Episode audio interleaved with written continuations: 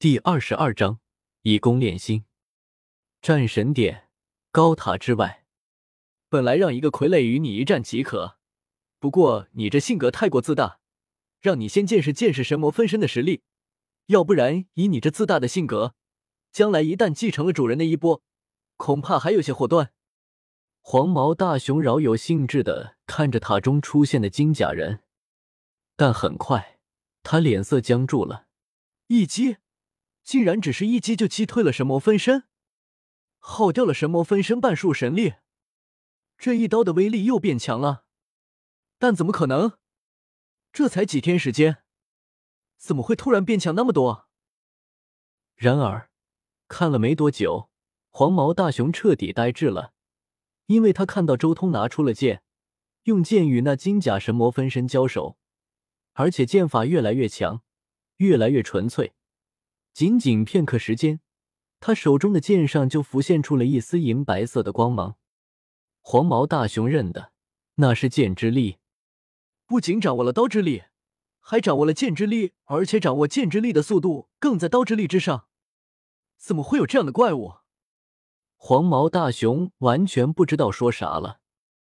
周通的行为一次又一次的刷新了他的认知，他的天赋比老主人还强。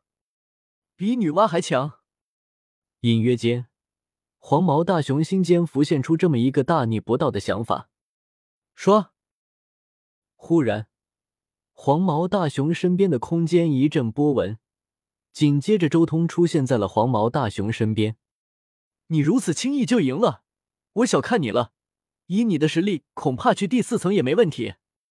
黄毛大熊惊叹道：“不过，你通关了第三层。”可以去珍宝店选一件地阶宝物了。黄毛大熊再一次拿出了珍宝店的宝物目录，周通随手一点，直接点中了一件宝物。咦，结火神功？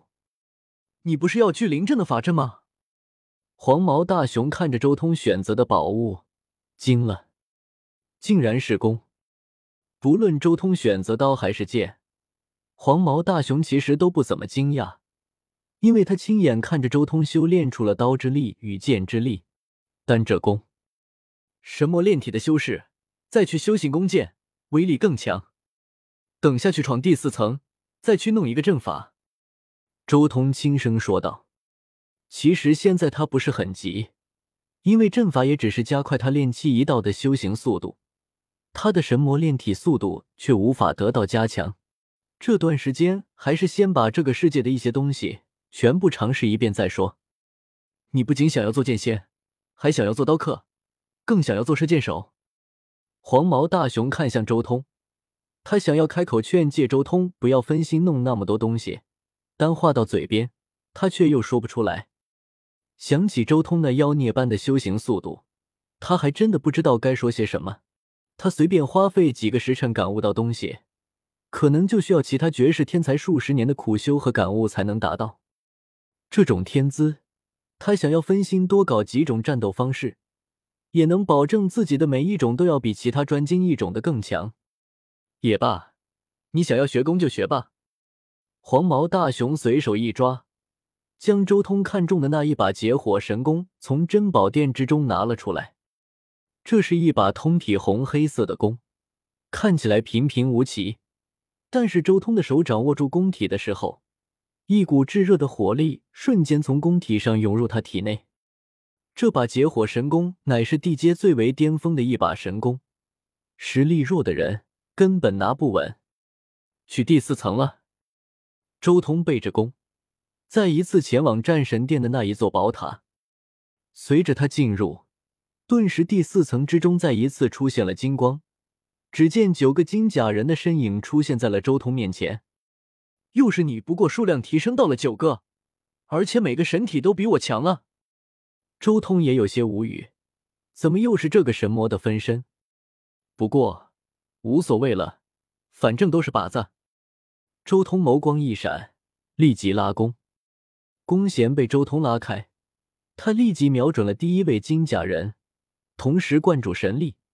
烈焰开始在弓体上凝聚，最后化作了一根赤红色的火焰箭矢。结火神功本就是法宝，宫体上刻着无数阵法，随着赤明神力灌注进去，这些阵法可以引动天地之力，配合神力形成火焰剑矢。嘣！一声巨响，弓如霹雳弦惊，那剑矢如火龙出洞一般，直接向那第一个金甲人飙射而去。雕虫小技！金甲人瞬间出手，一锤砸爆了周通的剑矢。周通身形一闪，瞬间远退。不对，这个世界的弓不是这么用的。周通一箭射出之后，心中明悟：这个世界的弓箭与其他世界的弓箭有些不同。以前在遮天世界的时候，周通也用过弓，他当初也曾经给自己的弟弟妹妹炼制过弓箭。但是这个莽荒纪世界的用弓之法和其他世界不一样。他强调的不是弓与箭矢上的法则，而是心。周通之所以这一次选择了弓箭，就是因为他要借这个世界的力量感悟心之力。这个世界的修炼体系之中，除了神魔炼体之道和炼气之道外，还有最为神秘的一条道路——心力流。心吗？周通再一次拉弓，全神贯注。心可以很强，也可以很弱。在不同的世界，心有不同的表现形式。在遮天世界，心的强弱最直观的体现就是意志的强弱；但这个世界，心的强弱有更加直观的体现心力。这一瞬间，天地静望，好似所有的一切全部集中在了剑矢最尖端的那一点上，甚至周通自己都好似感觉到了丝丝缕缕的光芒。缓缓的凝聚在剑尖之上，心之力的雏形显化而出了。嘣！又是一声巨响，剑矢破空而去。同时，周通所感悟到的那一丝无形的心之力，也在剑矢离弦的瞬间融入到了剑矢之上。这一瞬间，他有种奇异的感觉，好像自己彻底化作了一根剑矢一般，横空呼啸而过。